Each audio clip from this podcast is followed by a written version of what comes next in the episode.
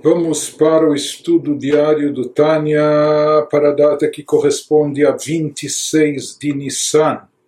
Estamos no meio do capítulo 42, quando Alter estava nos desenvolvendo o tema de temor a Deus, o temor básico elementar que todos nós devemos ter e manter durante toda e qualquer atividade espiritual, seja no estudo da Torá, o cumprimento das mitzvot, na oração e, por extensão, em todo momento.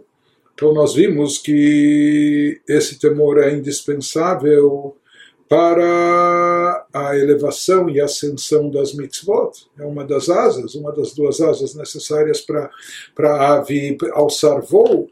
Necessário o amor, mas essencialmente, antes de tudo, é fundamental, é indispensável. Vimos no capítulo 41 como é imprescindível o temor, e esse temor, nós falamos que pode ser derivado, em primeiro lugar, nós já temos isso de forma de forma inata dentro de nós, isso pode ser derivado do potencial que recebemos da alma de Moshe Rabbeinu, de dat, de vincular-se, conectar-se com Deus, isso naturalmente traz à tona o sentimento de temor, se não presente no coração, fazendo o coração bater mais forte, mas pelo menos na nossa consciência, na nossa mente, esse temor que devemos a Deus em função da sua grandiosidade e nossa insignificância, etc como nós falamos que o nível, eh, falamos eh, na última sessão, que o nível mais básico elementar do temor a Deus é levar em consideração a onisciência divina, como Deus tudo vê e tudo, ele, e tudo sabe,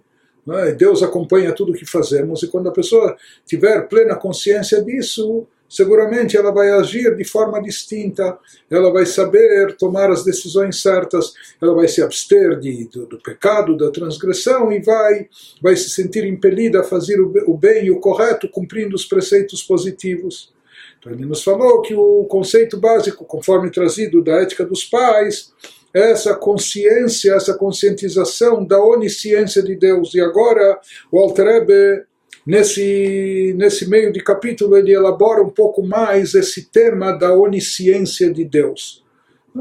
Ele vai, já que mencionou isso, isso é algo imperativo para trazer à tona o temor a Deus, o temor pelo menos no seu nível mais básico, elementar, mesmo que isso seja ainda um nível inferior, mas isso é suficiente já para o cumprimento das mitzvot, etc. Então, isso, uma vez que isso é decorrente da onisciência de Deus, ele, é, o Altarebbe agora nos, nos elabora esse assunto mais profundamente, por assim dizer, como funciona essa onisciência divina. Nas palavras do Altarebbe, vegan que é em muta guf,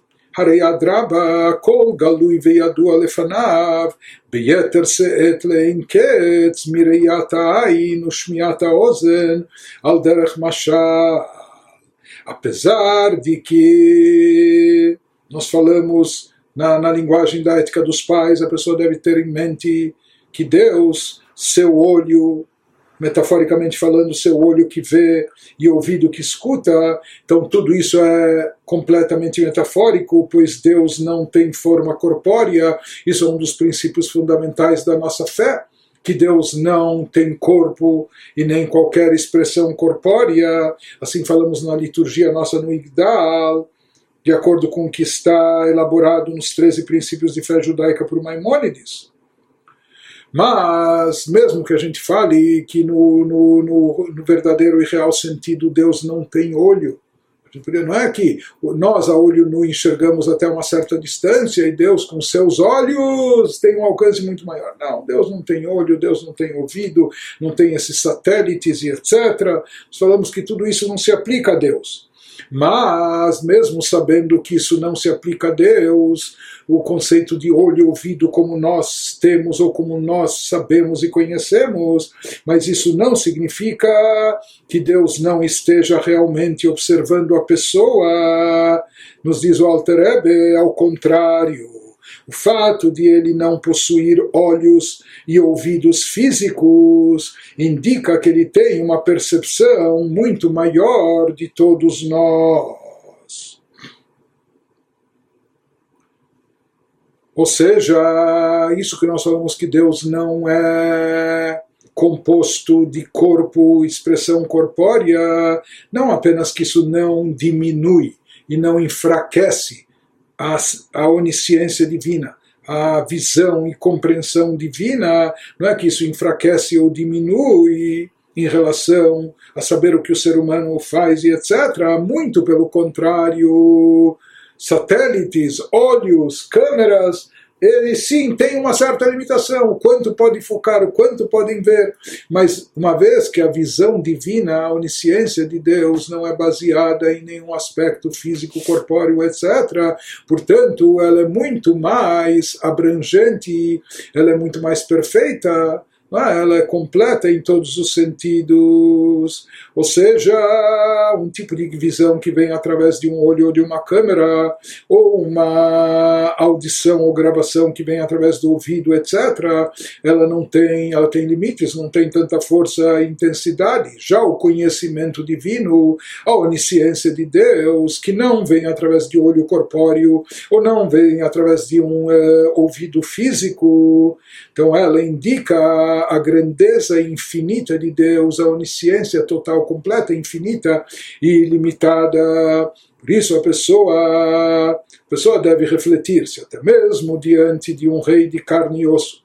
Se esse rei tem tem acesso a conhecimento, ele tem os serviços de inteligência, ele tem os seus espiões, é? ele tem câmeras espalhadas por aí, ou ele tem escutas em telefones ou o que for. Se isso já é bastante suficiente para intimidar a pessoa, para a pessoa ter medo, vê lá o que você vai fazer, porque você está sendo observado, você está sendo ouvido. Então, se a pessoa raciocinar que em relação a Deus é muito mais seja, a onisciência divina faz com que ele, Deus, saiba, mesmo sem ver, com olho físico ou escutar com ouvido corpóreo, mas faz Deus saber com muito mais abrangência de tudo o que nós fazemos, ter ciência de tudo o que aqui acontece. Então, o conhecimento divino é muito mais forte, poderoso, infinitamente mais poderoso. Então, com certeza, isso deve levar a pessoa a temer, respeitar a Deus. Segue o Alter nos explicando, de certa forma, como funciona o conhecimento supremo, que, como nós falamos, não é através não é através de, de olhos, ouvidos, câmeras ou escutas, e por isso justamente ele é muito superior e maior. Diz o Alter Rebbe, רק הוא על דרך משל כמו אדם היודע ומרגיש בעצמו כל מה שנעשה ונפעל באחד מכל רמ"ח איבריו כמו קור או חום, ואפילו חום שבציפורני רגליו על דרך משל אם נכווה באור ele nos diz a título de ilustração, ou seja, aqui o Alter está querendo nos dizer, ele vai nos demonstrar que essa maneira de saber que Deus tem, a percepção que ele tem de nós é, é infinitamente maior do que, por exemplo, a adquirida através dos órgãos, dos sentidos, da visão e da audição, no caso das criaturas dos seres humanos, por exemplo. Então, a título de ilustração, Deus tudo sabe. Deus é onisciente, tudo sabe. Mas como ele sabe? Mas não por um processo ativo de aquisição de conhecimento, porque aqui embaixo, quando uma pessoa sabe de algo, ela não nasceu sabendo, ela adquiriu esse conhecimento de fora, aprendendo de mestres, professores, ou lendo livros, ou eh, através da sua experiência prática, o que for. Então, o conhecimento que o ser humano tem é um conhecimento adquirido. Houve um processo de aquisição de conhecimento, o conhecimento estava fora dele e precisou ser internalizado, absorvido pela pessoa. Mas no caso de Deus, quando nós falamos que Deus tudo sabe, que Deus é onisciente, então o conhecimento divino funciona seguindo, já que a gente tem que trazer como exemplo algo para entender e captar isso melhor. Então, se a gente fosse utilizar como metáfora o próprio ser humano e como, como as coisas funcionam dentro de nós, que isso é algo que nós temos acesso e conhecemos mais. Então, como uma pessoa sabe e sente tudo o que está acontecendo e ocorrendo em cada uma das 248 partes do seu corpo, assim como a pessoa sabe e sente o que se passa com os órgãos do seu corpo. Talvez ele não sabe o que se passa, ou a dor, ou o problema que tem no órgão, até do, do seu cônjuge ou da pessoa próxima, mas o que a pessoa está sentindo no seu próprio corpo, não é? Se, se algo lascou, se algo machucou, se o seu braço está doendo, se sua perna, se ele bateu a sua unha na quina de uma, de uma porta, o que for, o que a pessoa sente de si mesma, o que se passa e o que ocorre em cada uma das partes do seu corpo, como frio ou calor.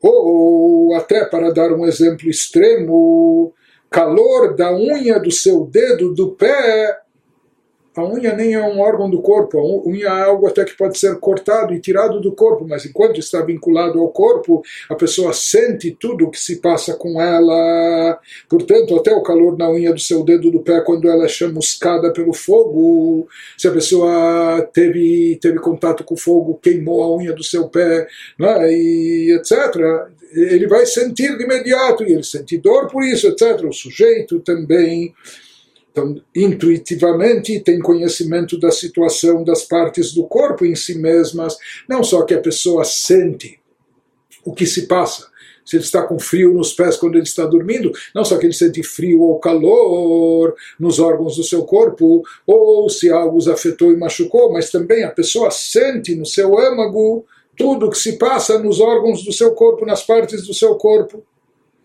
pessoa tem conhecimento da situação das partes do corpo em si mesmas, em seu âmago, e de tudo que é afetado nelas, ele sabe, sente automaticamente em seu cérebro, sem ter de coletar a informação de forma consciente. Não é que a pessoa precisa buscar essa informação, será que está acontecendo alguma coisa e por isso ele está sentindo dor ou que for. Não, de forma natural. A pessoa sente a si própria, sente a si mesma, sente todos os seus órgãos, cada, cada uma das partes do seu corpo. Isso não é um conhecimento que ele tem que ir buscar, que ele tem que coletar fora, que ele tem que aprender nos livros ou de uma pessoa, ou através de aulas, ou o que for. Não. Esse conhecimento é um conhecimento próprio, a pessoa conhece porque ele sente. Ele não precisa coletar e buscar o, o conhecimento. Ah, será que Será que a brasa se aproximou demais da unha do seu pé? Não, ele já está sentindo diretamente na própria pele, no próprio corpo, o que se passa com cada uma das suas partes ou o que acontece com seus órgãos. Isso a pessoa sente de si própria, sem precisar coletar informação externa, sem buscar esse conhecimento de fora. Esse conhecimento, portanto, é intrínseco, a pessoa já tem por si, por si própria, dentro de si mesma. Então, isso que nos fala o Alter Rebbe, que esse conhecimento que a pessoa tem de si mesma por si própria é um conhecimento muito mais profundo, muito mais forte e intenso do que aquilo que a pessoa tem que ver e observar, ou tem que ouvir, ou informações que ele tem que coletar. Porque aquilo que a pessoa capta vendo com seus olhos escutando com seus ouvidos. Então, para a pessoa, isso é algo externo, é algo que não estava dentro dela, é algo que ela precisou adquirir esse conhecimento, tomar, tomar conhecimento dessas informações, mas não é algo que faz parte dela, está dentro dela. É algo que a pessoa não saberia se os seus olhos não vissem ou seus ouvidos não escutassem essa notícia, etc. Portanto, esse é um, um conhecimento que ela recebe por tabela através de, de outros meios. Então, esse é um conhecimento que foi acrescido à pessoa, que foi obtido, não estava, não fazia parte dela. Mas a pessoa adquiriu e acrescentou, agregou conhecimento à sua mente. Mas isso é algo que foi acrescido, não é algo que fazia parte da própria pessoa.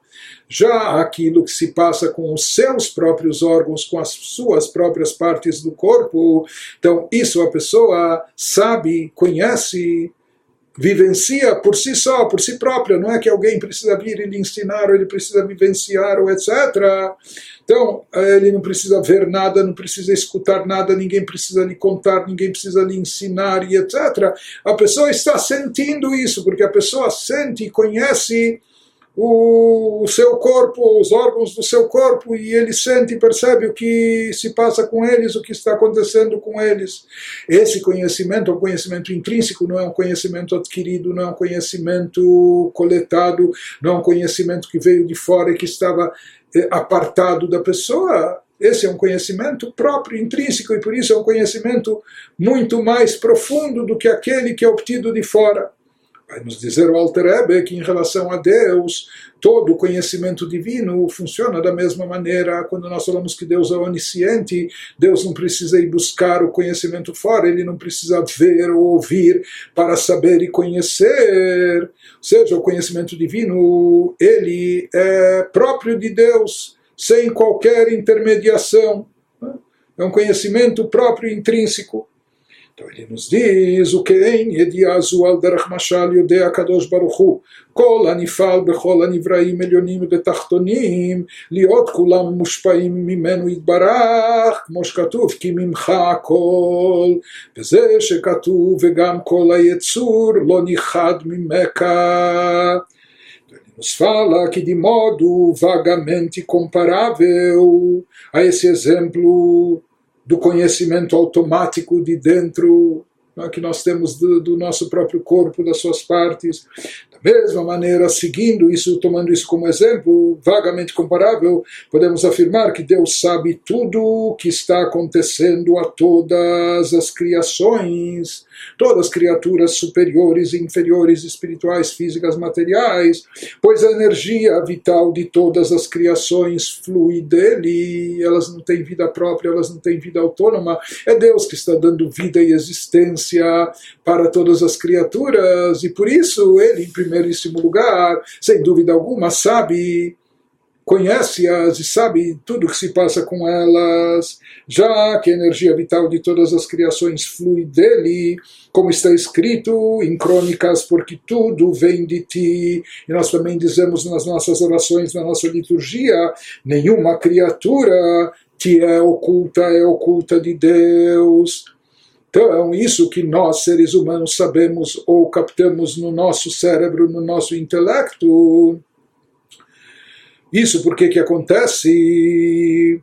Porque o nosso cérebro é a fonte de vitalidade de todos os órgãos. Por que, que nós então sentimos, percebemos, conhecemos o que se passa no nosso corpo com os nossos órgãos? Porque o nosso cérebro é a fonte de, de, de vitalidade para todos os órgãos. Por isso, o cérebro sabe de tudo o que está passando, como ele também, nós vamos ver que ele sente o que está se passando com os órgãos. Né?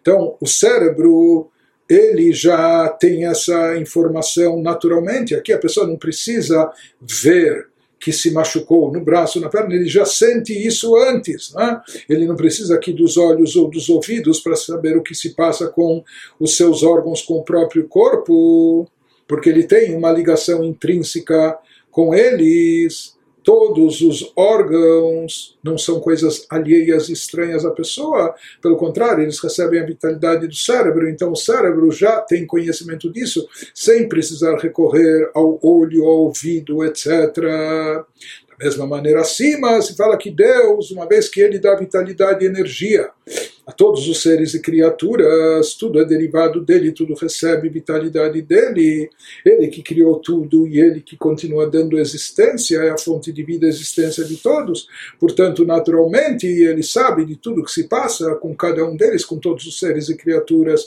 Assim, ele nos descreve a onisciência de Deus, que devemos ter consciência disso para estimular e despertar o nosso temor a Ele.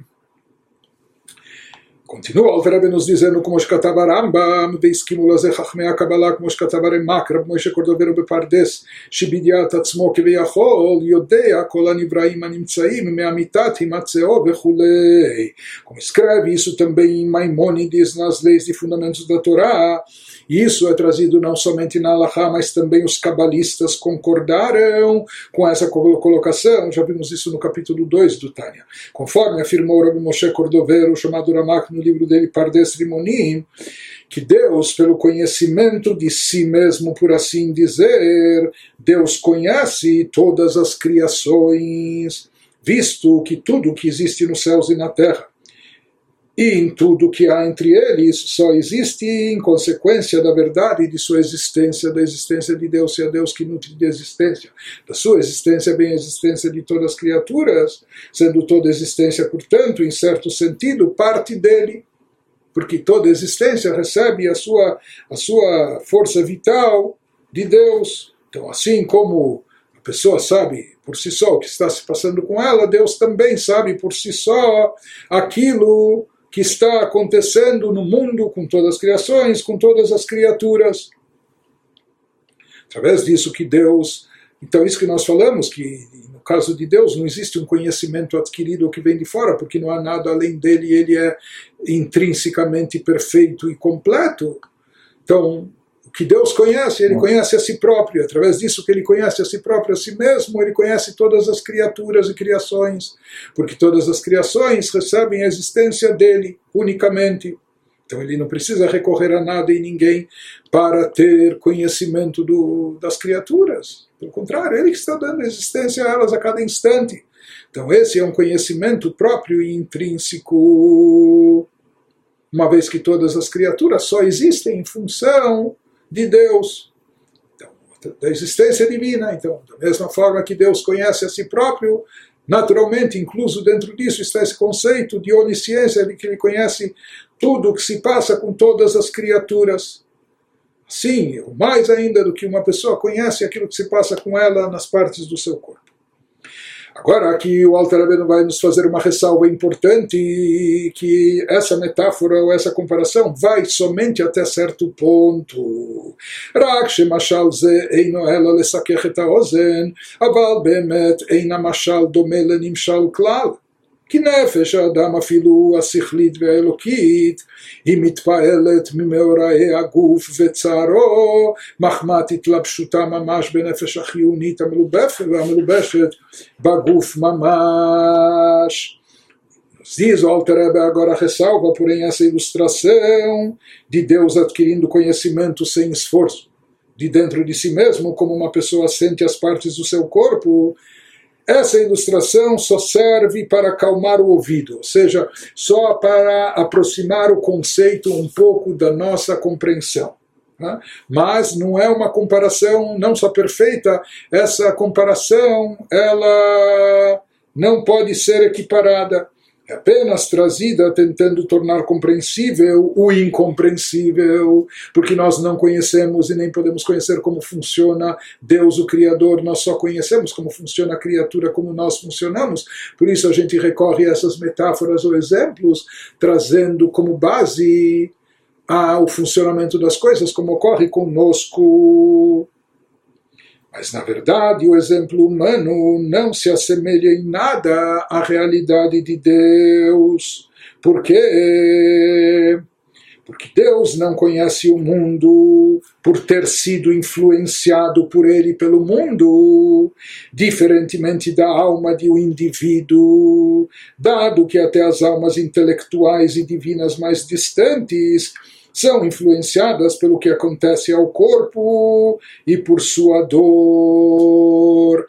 Seja no caso do ser humano, quando nós falamos que a pessoa não precisa ter conhecimento de fora para sentir o que se passa com seu corpo, com as partes do seu corpo e seus órgãos. É? De fato é assim. Mas por que, que isso acontece assim? Porque a alma da pessoa está tão investida no corpo, está tão revestida do, do corpo físico, que ela está integrada e unificada com ela. Por isso a alma sente aquilo que se passa com o corpo e a alma também é afetada pelo que ocorre, pelo que acontece com o corpo e os seus órgãos. O que dá vida, o que dá força vital, movimento, etc., ao corpo, o nosso lado físico orgânico, é a chamada alma energizante. A alma que dá energia, energia vital ao corpo, que é a alma animal, alma energizante. Mas ele nos diz aquilo que se passa com o corpo. Se uma pessoa está com dor de dente, ele nem consegue pensar direito. Existe o chamado nefesh asichlit, existe aquela alma pensante, alma intelectual, mas aquilo que se passa com o corpo físico afeta até a nossa chamada alma intelectual, até o nosso pensamento, etc. E na verdade, aquilo que se passa com o corpo afeta até a alma alma divina, apesar que a alma divina é uma essência completamente espiritual, ela é divina, mas enquanto ela está incorporada, enquanto ela está revestida no corpo físico, associada também com a alma energizante, etc., aquilo que se passa com o corpo, inclusive suas dores e suas fraquezas e seus problemas, acaba modificando, afetando ou comprometendo também a alma, comprometendo a alma intelectual ou a alma divina também porque elas são influenciadas pelo que acontece ao corpo e por sua dor. E por que, que isso acontece? Nos diz o Alter isso acontece pois as almas eh, intelectuais divinas estão de fato enredadas na alma energizante, na alma animal, que é a que diretamente sente de imediato o que se passa com o corpo, que está enredada no corpo. Então, por tabela, estão enredadas, ficam enredadas com o corpo também a alma intelectual e divina. E é assim que elas sabem o que está acontecendo ao corpo. Então, se a gente fosse prosseguir com essa analogia, na metáfora, a gente poderia pensar e se enganar e se equivocar, assim como a alma é afetada pelo que acontece com o corpo. Então, Deus, que é a alma do mundo, Deus, que é a força vital do universo, será que ele também é afetado pelo que se passa no mundo? Se nós falarmos que, no caso do ser humano, ele tem, ele tem é, consciência natural do que se passa com o seu corpo, sem precisar recorrer ao olho ou ao ouvido, porque ele sente aquilo que é próprio dele. E nós falamos em relação a Deus, a onisciência de Deus também é assim, que não é um conhecimento que vem de fora. Mas seguindo essa metáfora, será que da mesma forma, então, que o ser humano ele tem a sua alma intelectual e divina também afetadas pelo que se passa com o corpo? Será que Deus também é influenciado influenciado ou afetado pelo que acontece com o mundo? Então, isso ele vai nos dizer de forma alguma não, absolutamente não. Aqui é diferente, então aqui termina a, a semelhança do exemplo da metáfora utilizada. Então, isso que ele está nos dizendo aqui, que o que se passa e acontece com o corpo acaba afetando não apenas a alma energizante. A alma energizante é o poder vital, a alma orgânica que existe até no reino animal. Mas na realidade, o que se passa com o corpo e seus órgãos é algo que acaba influenciando, impactando não só a alma energizante que está revestida no corpo para lhe dar vida, lhe dar energia, mas isso afeta também o intelecto da pessoa, que isso está presente somente no ser humano né, está acima da alma energizante orgânica, isso afeta até mesmo a sua condição espiritual que se passa com o corpo, a sua alma divina. Porque ele nos diz, no final das contas, tanto a alma intelectual como a alma divina estão enredadas, estão revestidas na alma energizante, que por sua vez está enredada, investida no, revestida do corpo. Então, aquilo que afeta, o corpo acaba afetando, atingindo, influenciando não só a alma energizante, mas por tabela também a chamada alma intelectual, a alma divina. Isso acaba causando impacto. Porém, em relação a Deus, Avalakadosh, Baruch Hu Einu Mitpael Chaz Veshalom, Mimeorei Olam Veshinuyav, Velo Me'olam Atzmo. Mas em relação a Deus, absolutamente isso não se aplica, mas o Santíssimo, bendito seja, não é influenciado, Deus nos livre, pelos acontecimentos do mundo e suas oscilações. Nada que acontece no mundo causa qualquer influência, mudança, impacto para Deus, Deus nos livre, nem pelo mundo em si, nada disso. Ou seja, tudo que acontece no mundo Nada disso provoca mudanças nele, Deus nos livre. Né? No, no, exemplo que nós damos sobre os órgãos da pessoa, a pessoa sabe o que está se passando com seus órgãos, como frio, calor e etc. E ele também sente os seus órgãos. Né? ou seja, que se ele sente, de certa forma, ele está afetado, envolvido com isso. Já no exemplificado, Deus sabe de tudo que se passa no mundo e todas as criaturas e todas as variações e oscilações, não só de, de calor ou frio ou que for, mas isso de forma alguma não afeta, isso não implica em nenhuma mudança, em nenhuma influência do mundo sobre Deus. Deus tem influência decisiva sobre o mundo e criaturas, porque eles só existem graças à força vital divina, mas não vice-versa em absoluto. Isso que conclui o Alter Rebbe nos dizendo, והנה כדי להשכיל זה היטב בשכלנו, כבר העריכו חכמי האמת בספריהם, אך כל ישראל מאמינים בני מאמינים בלי שום חקירת שכל אנושי, ואומרים, אתה הוא עד שלא נברא העולם, וכולי, כנ"ל פרק, פרק כ'. Para que entendamos tudo isso como, como os mundos e todas as criações, todas as criaturas não causam nenhuma mudança em relação a Deus, nenhum aspecto de modificação, de variação. Então, para que entendamos tudo isso quanto possível com nossa mente mortal, os cabalistas já o discutiram amplamente em suas obras, isso está explicado e analisado profunda e extensamente nos tratados de Kabbalah. Todavia, isso tudo é essencialmente desnecessário. Nos fala, o Altareb aqui, que um Yehudi não precisa eh, querer se aprofundar, entender Kabbalah, para entender como os mundos e sua existência não afetam a Deus em nada, não causam nenhuma variação e mudança, pois todos os israelitas são crentes, filhos de crentes, de acordo com os nossos sábios no Talmud Masachet Shabbat, todos os Yehudim têm uma fé inata, é uma fé hereditária em termos espirituais, um DNA espiritual de fé, são pessoas que acreditam, filhos e descendentes daqueles que sempre acreditaram, sem nenhuma investigação prévia por meio do intelecto, ou seja, que essa nossa consciência